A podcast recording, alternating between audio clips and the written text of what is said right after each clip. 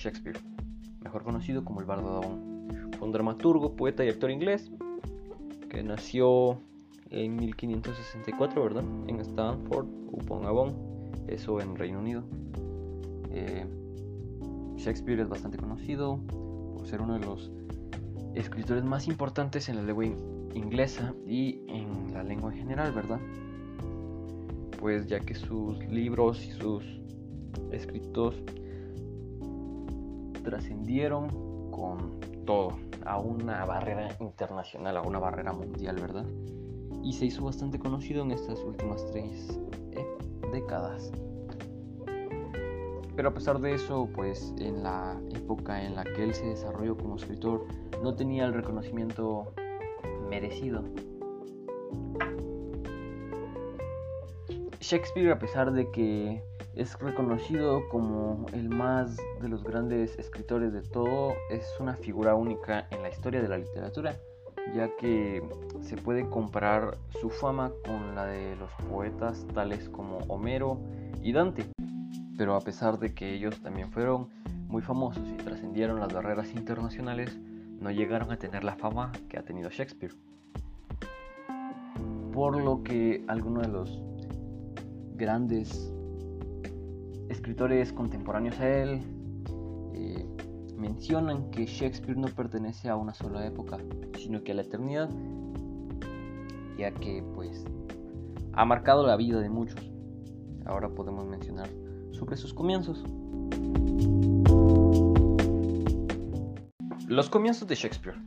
Eh, en 1592 pues él ya estaba en Londres, ¿verdad? Y pues ya tenía el suficiente reconocimiento como para tener una descripción despectiva de Robert Greene, quien lo describió como una fortaleza advenediza, adorada a nuestra piel, con un corazón de tigre envuelto en piel de actor. Creía que podía impresionar a todo el mundo con un verso en blanco pero lo consideraba algo único en el país. Su nombre encabezaba la lista de actores más respectivos de dramas según su humor.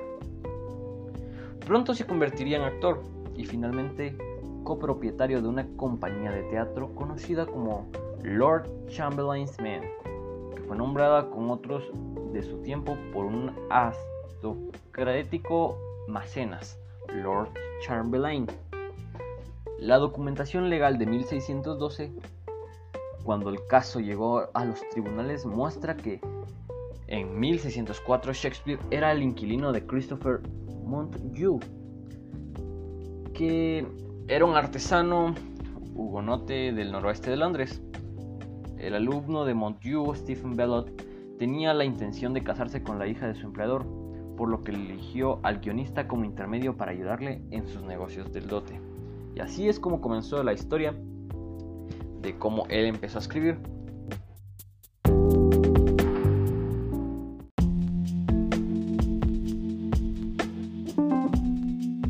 Y por último, no es mucho mencionar alguna de las obras más famosas de William.